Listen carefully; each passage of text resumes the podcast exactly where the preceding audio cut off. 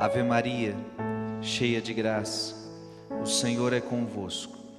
Bendita sois vós entre as mulheres. Bendito é o fruto do vosso ventre, Jesus.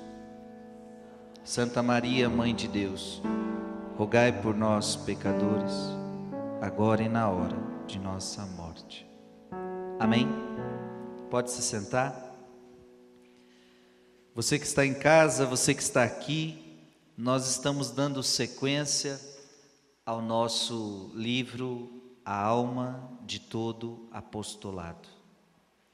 Estamos falando com aqueles que trabalham por Deus. E todos devem trabalhar por Deus. Todos devem ter apostolado. Todos devem ser apóstolos. É verdade ou não é? Todos nós devemos ser apóstolos. Mas esse livro está nos ajudando a sermos apóstolos, a sermos verdadeiros apóstolos, como viver o nosso apostolado, como deve ser a vida de um sacerdote, de um consagrado, de alguém que faz alguma pastoral. Estamos entendendo de verdade qual é a alma de todo apostolado. Então, estou com o livro A Alma de Todo Apostolado. Você que tem o livro, nós estamos na página 101. Página 101. Claro que eu não vou ler na sequência, mas já estamos bem avançados. Hoje o nosso assunto é muito sério. Hoje o nosso assunto é muito sério. Porque eu vou falar do que é uma pessoa sem vida interior. A gente tem falado muito sobre isso. Só que agora eu vou falar que se uma pessoa não tiver vida interior, o que, que vai acontecer com a vida dela? A vida dela vai ruir, a sua vida vai entrar em ruínas. Então, eu quero no programa de hoje, eu quero no programa de hoje mostrar para você a ruína espiritual que entrará uma pessoa que não rezar. Uma pessoa que quer trabalhar por Deus, mas sem ter vida de oração. Essa pessoa vai ruir. Essa pessoa vai entrar numa ruína espiritual. Então, o que, é um homem que trabalha por Deus, mas não tem vida interior. A alma de todo apostolado começa já pegando pesado. Uma pessoa que trabalha por Deus, mas não tem vida interior, ela fatalmente há de se tornar uma pessoa morna. Veja, uma pessoa que só fica trabalhando por Deus, só fica fazendo, só fica executando, só fica agindo externamente, mas não reza, ela fatalmente vai se tornar uma pessoa morna. E o que é uma pessoa morna? Podemos também dizer que é uma pessoa tíbia. O que é uma pessoa morna e uma pessoa tíbia? É uma pessoa que pactuou com o pecado venial. Pouco a pouco essa pessoa vai cometendo pecados veniais, e para ela já são pecados leves que não tem nada a ver eu cometer. Em breve essa pessoa estará cometendo um pecado mortais. Porque, gente, este é o caminho de uma pessoa morna. Preste atenção no que o Frei está dizendo. Se você se entrega a uma vida espiritual morna, ou seja, você não é nem frio, nem quente. Essa pessoa ela pactua com pecado venial. Ah, não tem nada a ver fazer isso. Tem nada a ver fazer aquilo. Em breve essa pessoa está cometendo pecados mortais.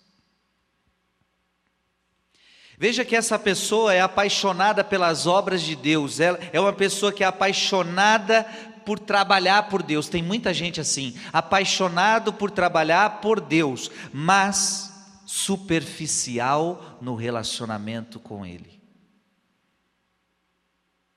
Se eu trabalho para Deus, eu não posso ter superficialidade no meu relacionamento com Deus. Quanto mais trabalho para Deus, mais relacionamento com Deus eu tenho que ter.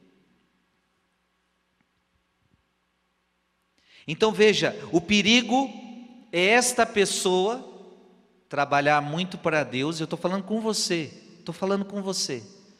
Essa pessoa trabalhar muito para Deus, você trabalhar muito para Deus, mas sem relacionamento com Deus, isso tudo vai sendo muito exterior. Vai sendo muito superficial.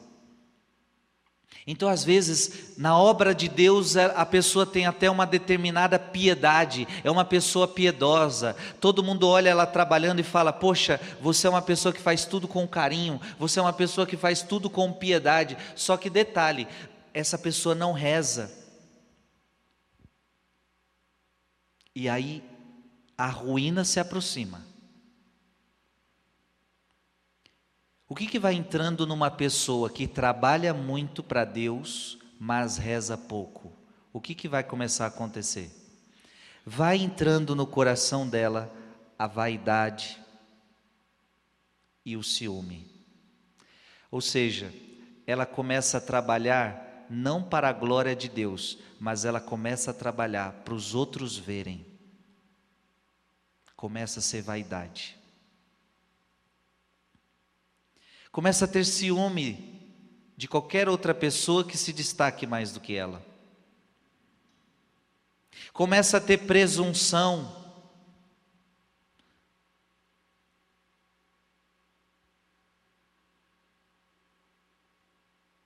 Então essa pessoa, ela já não trabalha mais, ela, ela já vai, ela, ela já se deixou contaminar as suas obras, como não reza, as suas obras estão contaminadas de vaidade, as suas obras começam a ser contaminadas de orgulho, as suas obras começam a ser contaminadas de presunção. E aqui está um perigo: veja, a pessoa está trabalhando para Deus, mas o que adianta trabalhar para Deus? Cheio de vaidade, cheio de orgulho, cheio de presunção. O que, que adianta? E quanta gente começa na simplicidade a trabalhar por Deus, mas passa o tempo, passa os anos, e, e por quê? Vou abandonando a minha, meu relacionamento com Deus Deus e vou me tornando uma pessoa presunçosa, vaidosa e começo a pegar a glória que era de Deus, eu começo a pegar para mim. Começo a trabalhar para Deus, começo a trabalhar para Deus, mas não para que Deus me veja e só Ele me veja, mas eu começo a trabalhar para Deus, para que as pessoas me vejam e as pessoas me aplaudam. Começo a ter ciúme desse e daquele, o coração vai começar a ficar fragilizado, e o demônio vai começar a entrar nesta vida. O demônio vai começar a entrar nessa pessoa. Veja, a alma de todo apostolado diz algo fantástico. Satanás, quando vê uma alma assim, muito dedicada em trabalhar, mas pouco em rezar, o diabo sabe que esta alma está prestes a cair nas garras dele. E então, já que o dia, olha o que a alma de todo apostolado diz, e bem longe de contrariar essa satisfação, excita-a ao máximo. Então veja, preste atenção, isso é muito importante. Se o diabo percebe que quando você trabalha para Deus, aumenta o seu orgulho, aumenta a sua vaidade, aumenta a sua presunção, preste atenção no que eu vou lhe dizer. O diabo não quer que você deixe de trabalhar para Deus. Pelo contrário, ele quer que você trabalhe mais. Porque se quanto mais você trabalha para Deus, mais você se enche de vaidade, para o diabo é bom. Dá para entender sim ou não? Ei, tem gente que o diabo tá doido para fazer parar. Quando, quando o diabo vê um homem de Deus, ele quer parar este homem de Deus. Ele quer parar essa mulher de Deus, porque ele fala: esse daí está destruindo minha obra, esta daí está destruindo minha obra. Mas se aquela pessoa que trabalha para Deus é uma presunçosa, vaidosa, orgulhosa, só faz para si mesmo, só faz para se mostrar, só faz para sua glória, não reza, o diabo fala: pode continuar. Porque quanto mais você trabalha para Deus, mais orgulho cresce no seu coração mais vaidade cresce no seu coração. Para mim, isto é ótimo. Chega um dia que se vê o perigo, é necessário parar, rezar mais, mas como tem muito compromisso, prolonga para o amanhã. Vai chegar um dia que essa pessoa ela vai entender que ela está indo precipício abaixo. E ela vai entender que é preciso parar um pouco. Veja, porque ela não reza, é uma pessoa que não reza, é uma pessoa que não entendeu que apostolado precisa de vida interior. O que, que acontece? Uma hora ela se conscientiza: poxa, eu preciso parar para rezar. Meu apostolado está indo, está em declínio. Mas Sempre ela pensa assim: amanhã, hoje não dá, porque eu tenho muita coisa para fazer. Eu tenho muita coisa para preparar, eu tenho, eu tenho isso, eu tenho aquilo para preparar, eu tenho aquilo para organizar, e aqui é, a, aqui é a cilada do diabo. Essa pessoa nunca se convence em parar, essa pessoa nunca se convence em ouvir Deus, essa pessoa nunca se convence, porque ela é frenética somente em fazer e não em ser. Chega o um momento em que Satanás pode trabalhar à vontade na sua obra de ruína num coração que tão bem soube tornar-se seu cúmplice. O terreno está preparado, veja, uma alma que não se convence que precisa parar para rezar, o terreno está preparado para o diabo. A sua, a sua vítima, a sua vítima a sua vítima apaixonou-se pela ação. O diabo vê que essa pessoa se apaixonou pela ação. Satanás incita-lhe a febre pela ação. Olha que forte essas palavras. O diabo quer que a pessoa trabalhe. O diabo quer que essa pessoa trabalhe. Nem, não, não importa se é para Deus, pode trabalhar para Deus, mas o importante é que você trabalhe. O importante é que você seja frenético. O importante é que você não queira parar. O importante é que você não tenha tempo para sacrário. O importante é que você não tenha tempo para rezar rosário. O importante é que você não tenha tempo para ler a Bíblia. O importante é que você não tenha tempo. Trabalhe para Deus. O importante é que você não reze. Meus queridos, o diabo tem medo de gente que reza. Nem sempre ele tem medo de gente que prega, de gente que trabalha para Deus. Ele tem medo de gente que reza. E aí é claro, se você aliar a oração com o trabalho por Deus, aí ele também tem muito medo. Mas uma pessoa que só trabalha, uma pessoa que só prega, uma pessoa que só canta, uma pessoa que só faz pastoral na igreja, o diabo não tem medo de você. Ele tem medo de gente que reza. Está dando para entender sim ou não? Veja que essa pessoa está sendo vítima de Satanás. Satanás vai pegar você. Se você continuar não querendo parar para rezar. A sua vítima não podia suportar o esquecimento do tumulto dos negócios, o recolhimento. O demônio então insufla-lhe horror de tudo isso e chega até o ponto de embriagar essa alma com novos projetos. É hora de a pessoa parar. E o diabo coloca nela que ela tem que ter novos projetos. Não, não, você não pode parar. Olha, tem novos projetos a serem executados as quais sabe habilmente dar as aparências de zelo pela glória de Deus e pela salvação das almas, e coloca no coração dessa alma que isso é importante para a glória de Deus, que isso é importante para a salvação das almas. Não reze, não dá tempo de rezar, continue trabalhando, tenha, olha, tem novos projetos a serem executados. O diabo quer essa alma. Esse homem irá deslizando de fraqueza em fraqueza, cada dia mais acentuadas, até chegar a um declive tal que a queda se torna inevitável.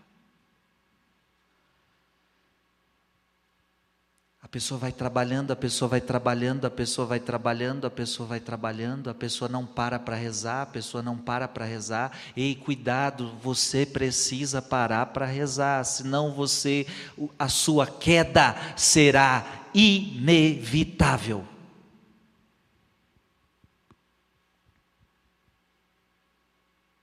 Tem gente que nem trabalha na igreja, só trabalha para o mundo, só trabalha o serviço, o seu serviço mesmo. Serve para você também.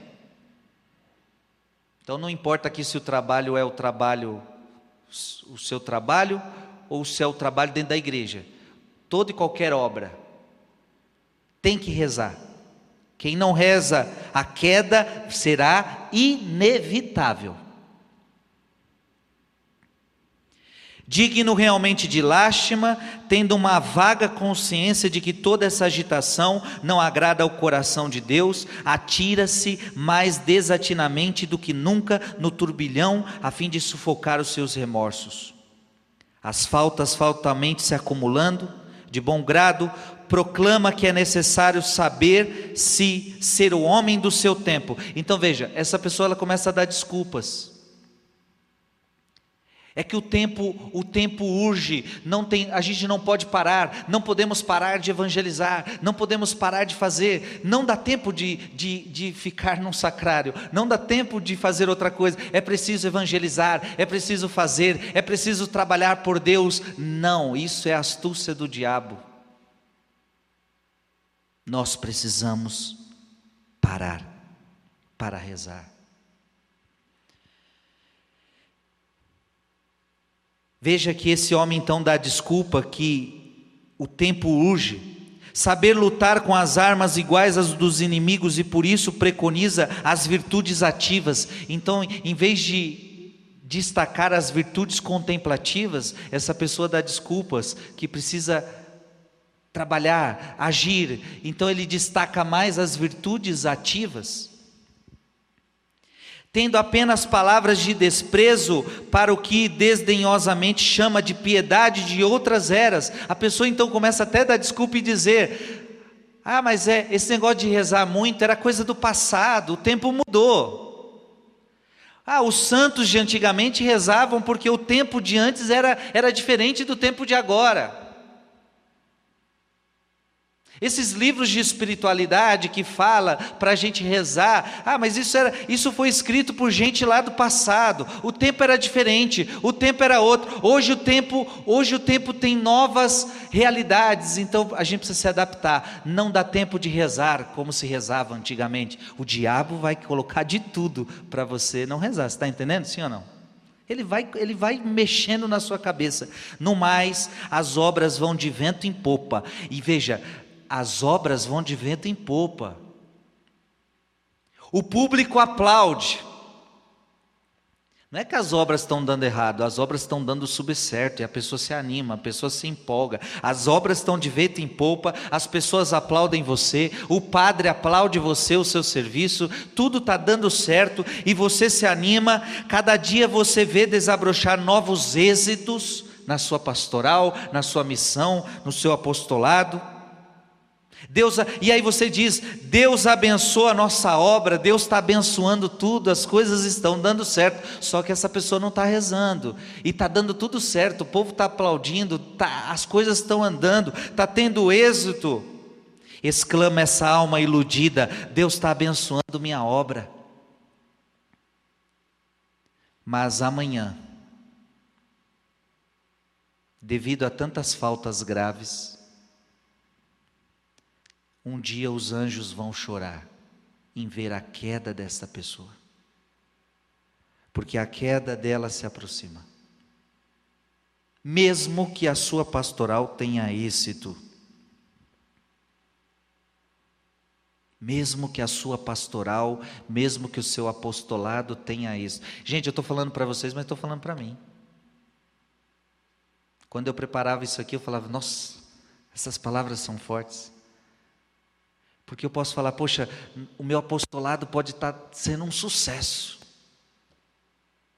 Mas se eu parar de rezar, o que era um sucesso vai virar uma decadência, vai virar um declínio.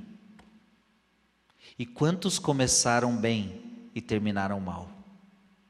Sim ou não? Porque não rezaram. Como esta alma caiu num estado tão lamentável? A pergunta que a gente já pode se perguntar é: como é que esta alma caiu neste estado? Um estado tão lamentável, inexperiência. Deveríamos ter aprendido com a experiência dos santos. Os santos nos avisaram. Os livros de espiritualidade nos avisaram. Inexperiência. Se enfiou no trabalho, se enfiou no trabalho, se deu mal. E veja, eu estou falando trabalho por Deus, trabalho de Deus. Se enfiou no trabalho, não parou. Os livros de espiritualidade, os santos avisaram: pare para rezar. Inexperiência presunção, foi presunçoso, achou que podia por sua força. Vaidade, desleixo, desleixo com a oração. Negligência, foi negligente. Então, talvez aqui estão algumas causas: inexperiência, presunção, vaidade, desleixo, negligência, sem pensar nos seus poucos recursos espirituais, lançou-se na areia movediça dessas ilusões.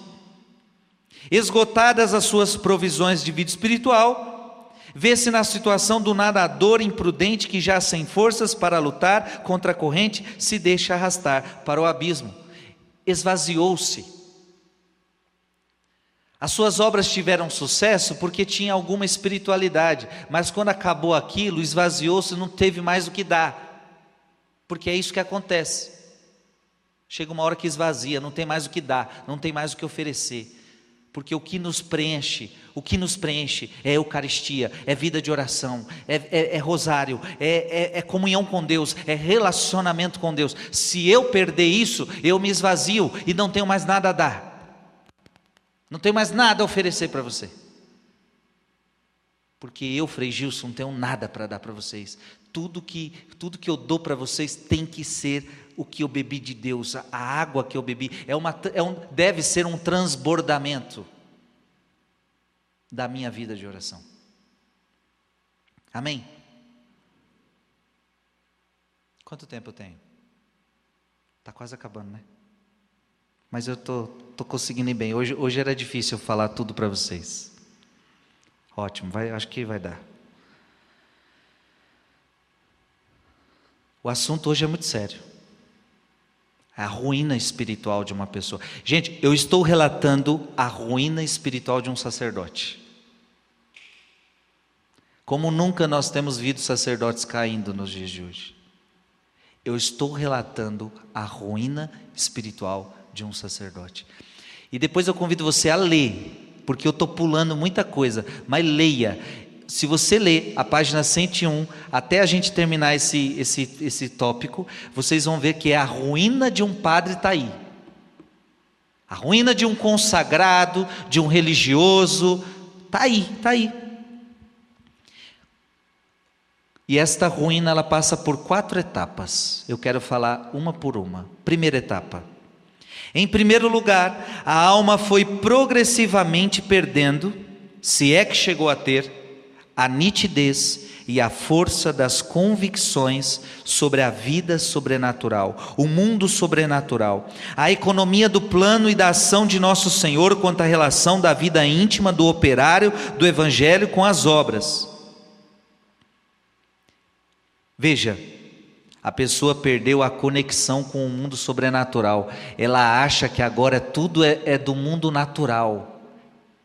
Ela acha que basta as suas capacidades humanas. A pessoa acha que basta o seu talento, basta o seu esforço, basta a sua força. Ela perdeu a conexão com o mundo sobrenatural. Ela esqueceu que tudo é uma realidade espiritual. A alma não mais contempla essas obras senão através de um prisma enganador é a própria vaidade que sutilmente serve de pedestal à pretensa boa intenção. A alma, mais do que a Deus, procura a si mesma, reputação glória, interesses pessoais estão em primeiro plano. Ou seja, minha gente, qual é a primeira etapa? A pessoa perdeu a consciência de que ela está trabalhando no mundo espiritual. E agora ela está trabalhando para si mesma. Gente, eu estou assistindo isso. Quantos missionários na nossa igreja perderam a visão do mundo espiritual e agora estão trabalhando para si mesmos, para a sua própria glória, para a sua própria reputação. Isto é um perigo.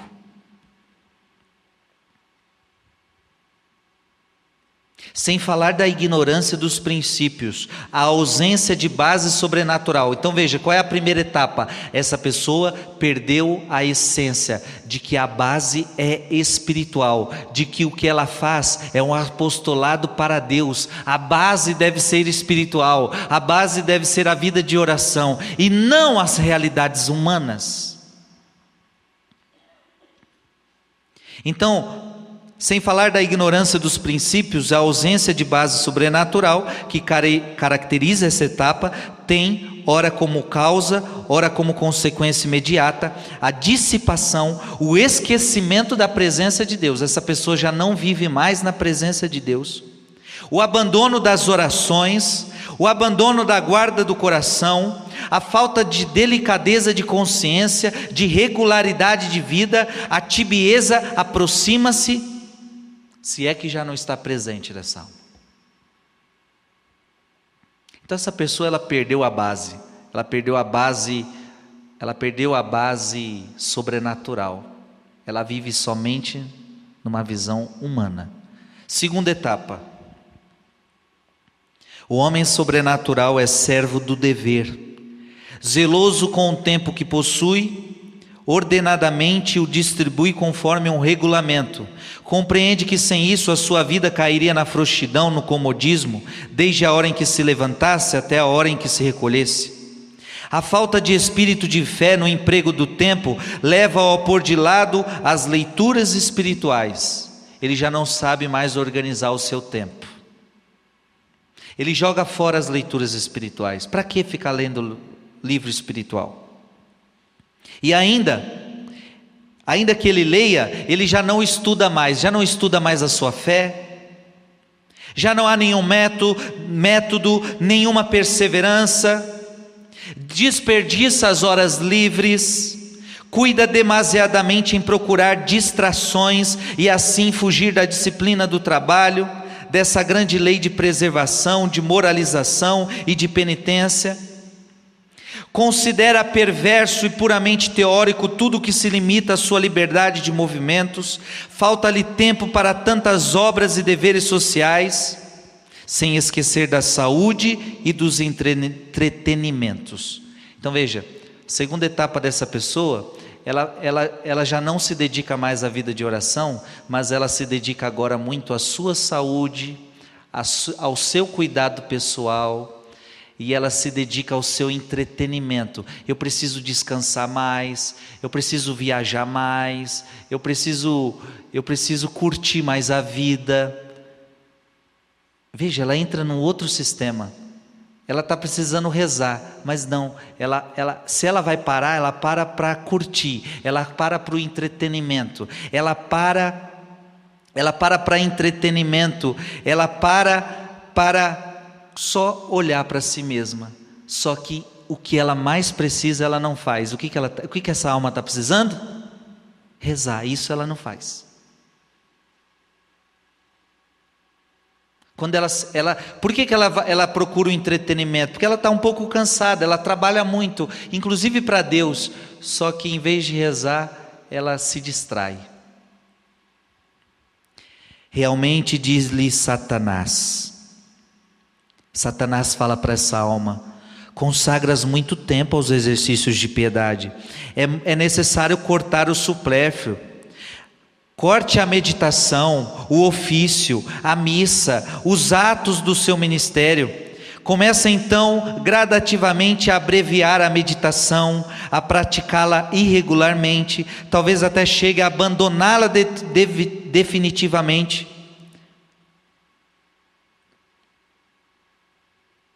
Ou seja, essa pessoa vai abandonando pouco a pouco a oração.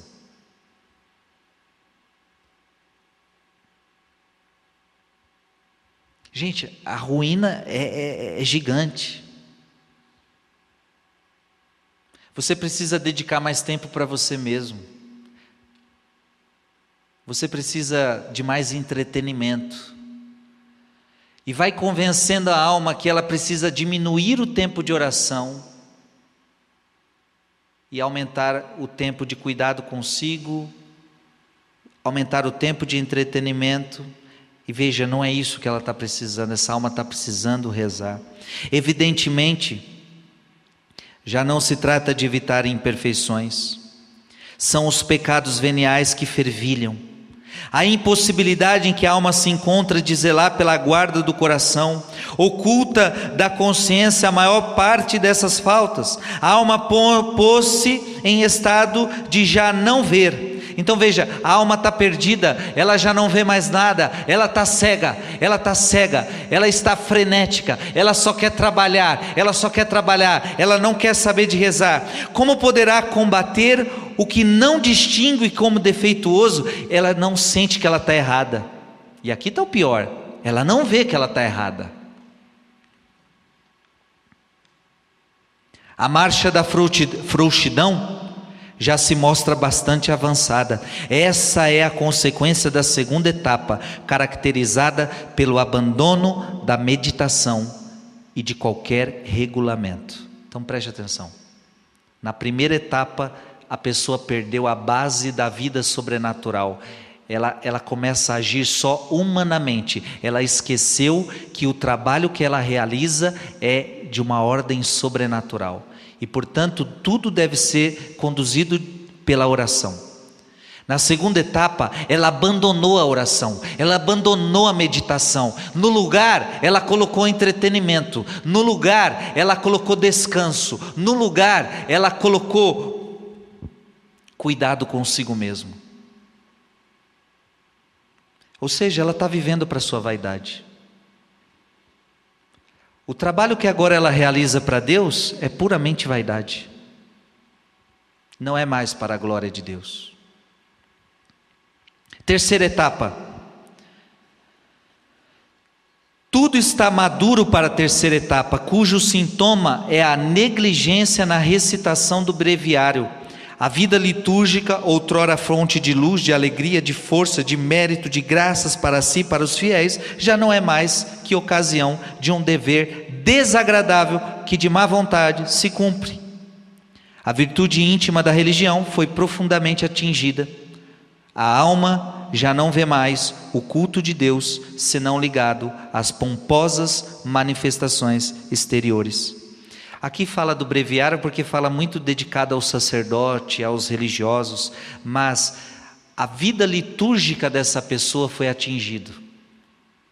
A terceira etapa é que o culto a Deus ela já faz por obrigação. O mínimo que ela reza é por obrigação. As coisas sagradas se tornaram pesadas, as coisas começam a se tornar pesadas. Se tiver que fazer uma hora de adoração, vai ser um peso. A missa sem sal, sem sabor, se torna, e é o que nós vamos ver também na quarta etapa. A vida litúrgica dessa pessoa foi afetada. E se ela faz, ela faz para se mostrar ela faz para que os outros vejam o que ela está fazendo, mas não porque ela ama fazer aquilo. A quarta etapa. Tudo se encandeia. O abismo traz consigo o abismo. E agora essa pessoa ela é ferida nos sacramentos. A presença de Jesus no sacrário ou no santo tribunal já não é capaz de fazer vibrar até a medula da alma todas as energias da fé. A pessoa entra no confessionário, é mecânico. A pessoa vai fazer uma adoração ao Santíssimo, é mecânico. A própria missa, o sacrifício do, do Calvário, é um, já não, já não bate mais o seu coração, as suas consagrações são frias, O padre, quando celebra a missa, já é uma, já é uma missa fria, ele já não celebra com amor. O fiel, você também já comunga de uma forma tíbia, de uma forma fria, de uma forma distraída, de uma forma superficial, uma familiaridade desrespeitosa muitas vezes.